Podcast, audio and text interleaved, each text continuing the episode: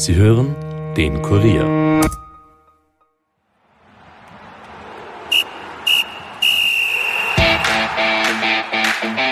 Noch ist es nicht ganz fix, aber alles spricht dafür. Die Austria wird die Bundesliga-Meistergruppe aller Voraussicht nach verpassen. Was das für den Club und die Quali-Gruppe bedeutet, bespreche ich heute mit dem Kollegen Alexander Strecher. Zudem analysiert Stefan Blumenschein die Situation bei der Admira, die um den Abstieg kämpft und am Sonntag den zweiten Trainerwechsel in dieser Saison bekannt gab. All das und mehr in dieser Episode. Mein Name ist Stefan Berndl und ich wünsche euch viel Vergnügen.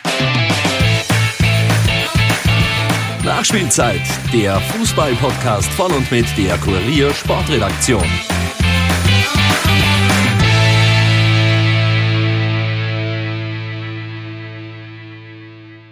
Hallo allerseits. Die drittletzte Bundesliga-Runde vor dem Ende des Grunddurchgangs und vor der Punkteteilung liegt hinter uns. Getan hat sich auch diesmal wieder einiges. Sei es ein Trainerauswurf bei der Mira oder die Austria, die nach einem 2 zu 2 gegen Salzburg noch immer eine zumindest mini-mini-Chance auf die Meistergruppe wahrt. Realistisch ist das freilich nicht. Aber alles der Reihe nach. Unter der Woche gab es ja die 16. Final-Hinspiele in der Europa League. Während Salzburg in Frankfurt mit 1 zu 4 unterging, schrammte der Lask bei AZ Alkmaar nur hauchdünn am Auswärtssieg vorbei. Am Ende gab es ein 1 zu 1. Was nun für die Rückspiele zu erwarten ist, besprechen wir etwas später in dieser Episode. In der Liga feierten die Oberösterreicher jedenfalls einen ungefährdeten 4 zu 1 Sieg gegen St. Pölten. Der Abstiegskampf spitzt sich damit weiter zu. Weil die WSG Tirol überraschend mit 2 zu 0 gegen Wolfsberg gewann, sind St. Pölten und auch die Admira wieder mittendrin statt nur dabei. Die drei Nachzügler trennt nur ein Punkt. Was wohl mit ein Grund war, dass die Admira am Sonntag Trainer Klaus Schmidt beurlaubte. Es ist der bereits zweite Trainerwechsel der Niederösterreicher in dieser Saison. Warum sich die Admira von Schmidt trennte und wie es für den Club nun weitergeht, habe ich kurz mit dem Kollegen Stefan Blumenschein besprochen. Die Admira hat sich jetzt am Sonntag von Trainer Klaus Schmidt getrennt. Für dich ein nachvollziehbarer Schritt oder hast du das kommen sehen?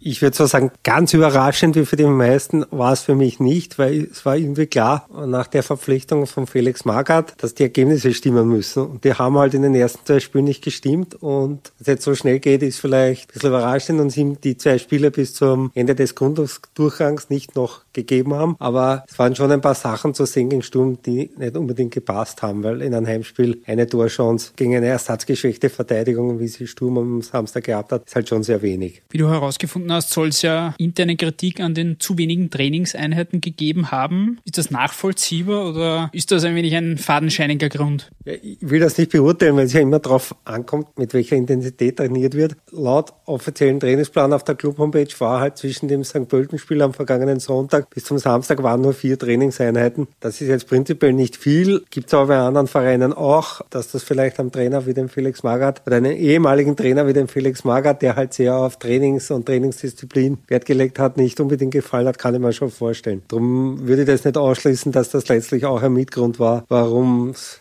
letztendlich zu der Beurlaubung gekommen ist. Es ist jetzt da unten wieder alles ganz eng zusammengerutscht, nachdem auch WSG Tirol gewonnen hat am Wochenende. Was heißt diese, dieser zweite Trainerwechsel in dieser Saison jetzt schon bei der Admira? Was heißt das auch für die kommenden Spiele?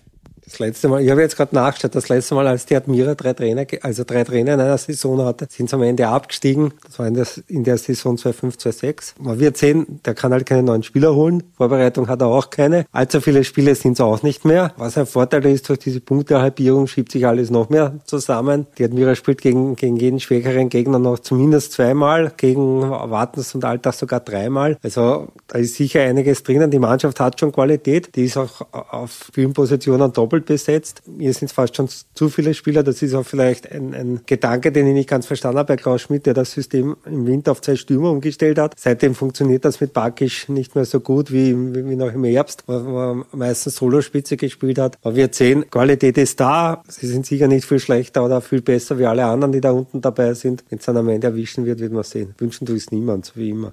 Ganz unten ist also alles eng beisammen und auch an der Spitze kündigt sich ein spannendes Titelrennen an. Da Salzburg bei der Austria nur zu einem 2 zu 2 kam, beträgt der Vorsprung von Neo-Tabellenführer Lask nun bereits drei Punkte. Der erste Verfolger, Rapid, musste sich bei Hartberg ebenfalls mit einem 2 zu 2 begnügen. Debutant Erkan Kara hatte erst in der Nachspielzeit das Remis fixiert.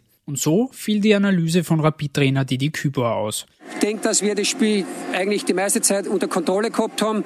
Wir sind einfach nur schuld, dass wir in manchen Dingen das falsch machen, dass wir eben den, den Sack nicht zumachen, frühzeitiger.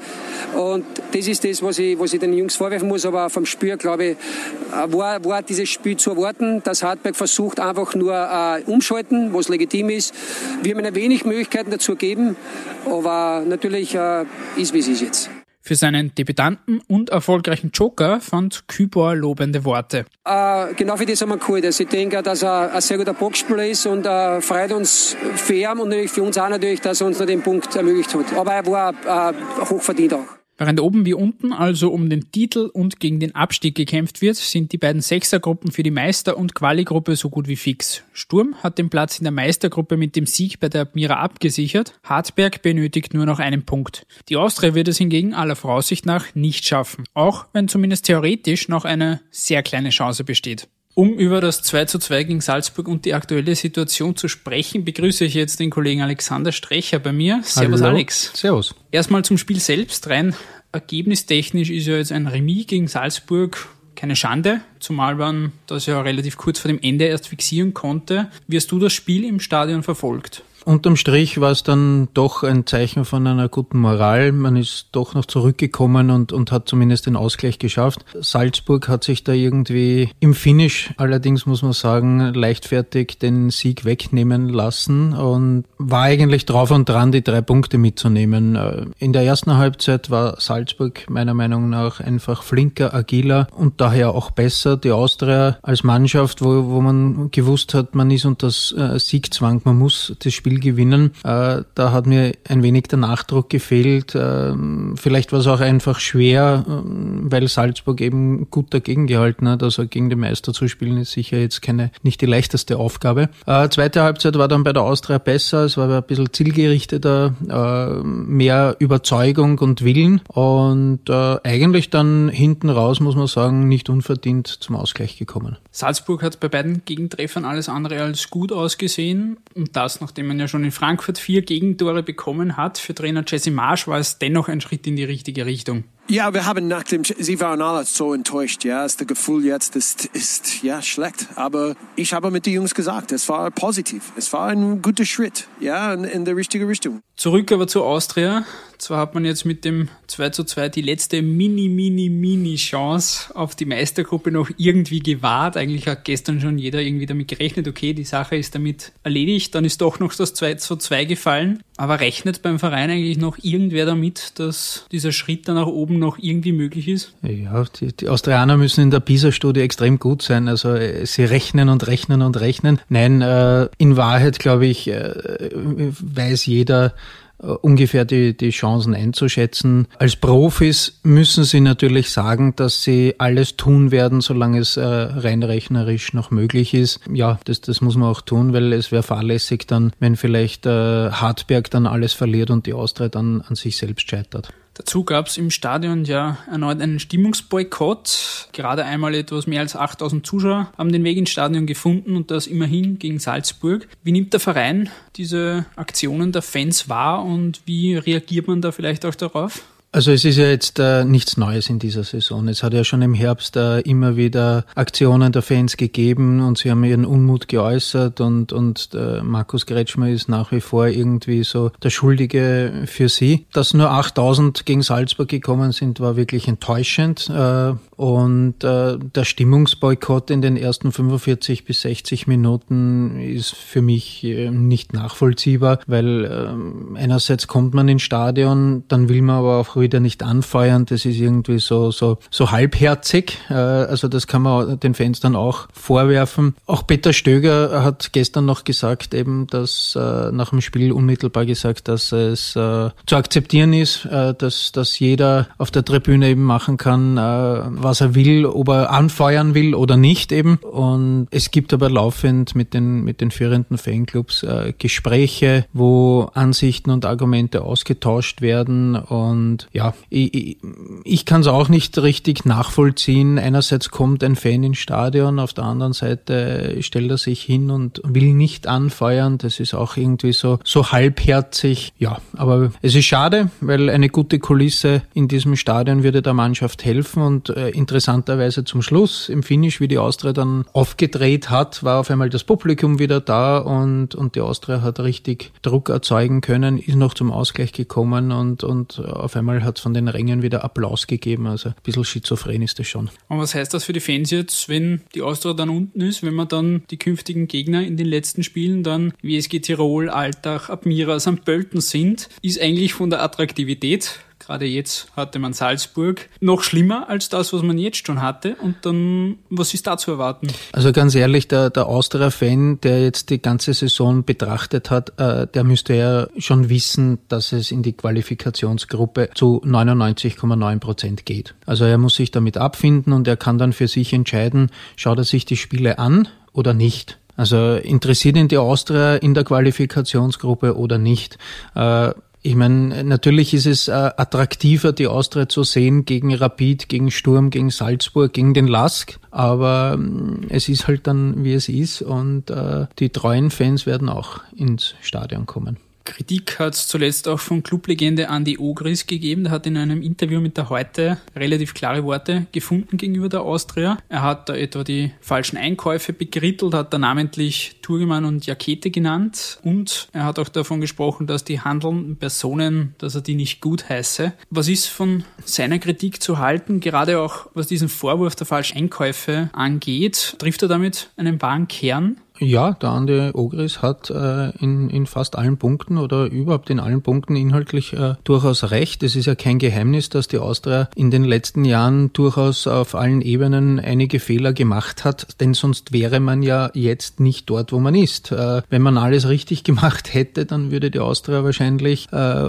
in den Top 3, 4 äh, stehen und, und vielleicht irgendwie den Lask oder sogar Salzburg ärgern können. Äh, das ist nicht der Fall und daher muss man sich auch die Kritik gefallen lassen und äh, der Andi Ogris ja, ist halt ein Austrianer durch und durch und dem tut das wahrscheinlich sehr weh, wenn, wenn er die Austria so sieht und deswegen auch die klaren Worte. Du hast zuletzt geschrieben, dass die Austria, was die medizinischen Werte angeht, durchaus jetzt im Winter nochmal zugelegt hat. Also die Fitness scheint nicht schlecht zu sein. Ist es dann vor allem die individuelle Qualität der Spieler gepaart mit diesem mentalen Aspekt, der natürlich, wenn man da in einem Negativlauf drin ist, dazukommt? Ist es vor allem das, was es ausmacht, dass die Austria aktuell dort ist, wo man ist, also aller Voraussicht nach in der Quali-Gruppe? Um erfolgreich Fußball zu spielen, äh, da, da gehören viele Faktoren dazu. Äh, ein, ein wichtiger Punkt ist ganz einfach die körperliche Verfassung, die, die Voraussetzung. Ist im modernen Fußball, muss jeder äh, mittlerweile top benannt sein und, und gut in Form sein. Da hat die Austria natürlich nachgelegt, aber es sind ja jetzt nicht reine Werte, wo man misst, wie ist der Spieler jetzt generell drauf, sondern welche Fitness bringt er mit, um ganz einfach in einer gewissen Spielidee in äh, verschiedenen Situationen bestmöglich äh, eben seine körperlichen Tugenden da reinzupacken. Und dann kommt natürlich etwas dazu, was halt im, im Leistungssport immer wieder ein extremer Faktor ist und das ist der Kopf. Und die Austria äh, hat gewusst, sie startet hinein in ein Frühjahr, wo sie im Prinzip fast alle Spiele gewinnen muss. Und das hat man in Alltag gesehen. Irgendwie hat man das Gefühl gehabt, sie sind gehemmt. Der Druck ist einfach zu groß.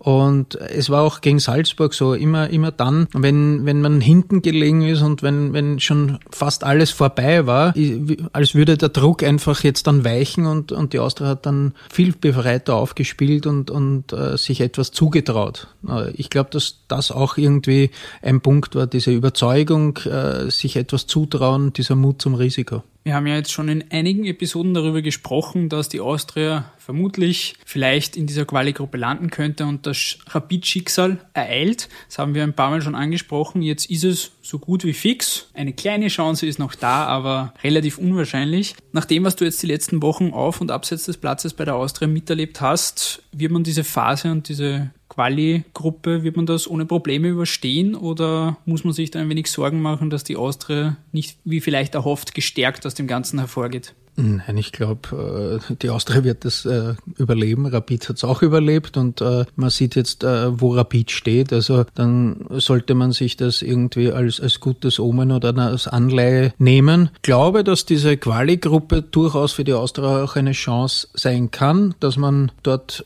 einfach diesen Weg, den man jetzt gehen möchte und den man schon eingeschlagen hat, weiter verfolgt und äh, Schwung aufnimmt, stabiler wird, äh, diese Spielidee immer besser umsetzt. Natürlich äh, ist jetzt einmal grundsätzlich die Chance, dass man in der Quali-Gruppe Siege feiert, größer als in der Meistergruppe. Und wenn, wenn das der Fall ist und das natürlich Selbstvertrauen dazu gibt, dann äh, könnte ich mir schon vorstellen, dass das dann in diese richtige Richtung geht und dass man dann auch in der kommenden Saison mit der Austria durchaus wieder äh, rechnen kann für weiter oben. Was heißt das Ganze jetzt auch für die Quali-Gruppe? Man hatte ja, als diese Ligenreform kam, wenn ich die Befürchtung, dass, wenn diese Teilung kommt, dass die untere Gruppe, die Quali-Gruppe darunter leidet. Da sind die schwächeren Teams, auch die kleineren Teams vermeintlich. Letzte Saison hat Rapid das Ganze ein wenig aufgebessert, wenn man so sagen will mit Zuschauern, mit Interesse. Was heißt das jetzt heuer, wenn die Austria da zu finden ist? Die Fans sind nicht mehr so begeistert, wie das vielleicht noch vor einer Zeit war. Was würde diese Quali-Gruppe jetzt auch nach dieser Ligenreform mit einer Austria bedeuten? Dasselbe wie voriges, ja. Natürlich hat Rapid jetzt äh, mehr Zuschauer und bringt auch zu den Auswärtsspielen mehr Zuschauer mit, aber die Austria hat trotzdem noch einen Namen und, und ist äh, eine, eine gewisse Nummer. Sie war vielleicht schon eine größere Nummer, als sie aktuell ist, aber äh, es geht trotzdem um den Platz 7, äh, der dann für diese Europacup Playoffs äh, eben in Frage kommt. Es geht gegen den Abstieg. Also ich glaube, Spannung, äh, wenn man sie sucht, wird man sie immer wieder finden. Ein Wort noch zu Sportvorstand Peter Stöger. Dem ist sicher nicht langweilig in den letzten Wochen und auch in den kommenden Wochen nicht. Was kommt auf den jetzt zu und wie geht es ihm mit der Situation? Wie erlebst du ihn mit? Ich erlebe ihn relativ äh, ja, realistisch in der Einschätzung der Lage. Äh, er hat äh, viele Punkte abzuarbeiten, die eigentlich nicht in seinen Kernbereich äh, hineinragen. Äh, also es geht da nicht bei ihm nur um Sportliche, dass man einen Kader zusammenstellt oder, oder Spielertransfers vorbereitet. Da, dazu fehlt momentan der Spielraum, der finanzielle Spielraum, sondern er, er muss sich um, um Fans kümmern. Er, er versucht Sponsoren zu lukrieren und die Austria für, für Geldgeber schmackhaft zu machen. Also das sind alles Punkte, wo er mit seinem Namen eingesetzt wird, weil, weil er halt äh, ja eben der Name Peter Stöger zieht und, und vielleicht Türen öffnet. Und äh, das ist ja, für ihn sicherlich nicht unanstrengend. Dann lass uns noch einen Blick nach vorne werfen. Die Austria spielt jetzt am Wochenende gegen Sturm. Hartberg, der Konkurrent um die Meistergruppe, um die kleine theoretische Chance, muss zum LASK. Sturm hat jetzt zwar am Wochenende gewonnen gegen die Admira, aber relativ glanzlos. Die sind auch nicht so ganz zufrieden mit dem, was sie aufführen. Daneben gibt's noch, hat's noch Theater gegeben um den Sportdirektor, um Günter Kreisel. Welche Erwartungen kann die Austria da für dieses Spiel haben?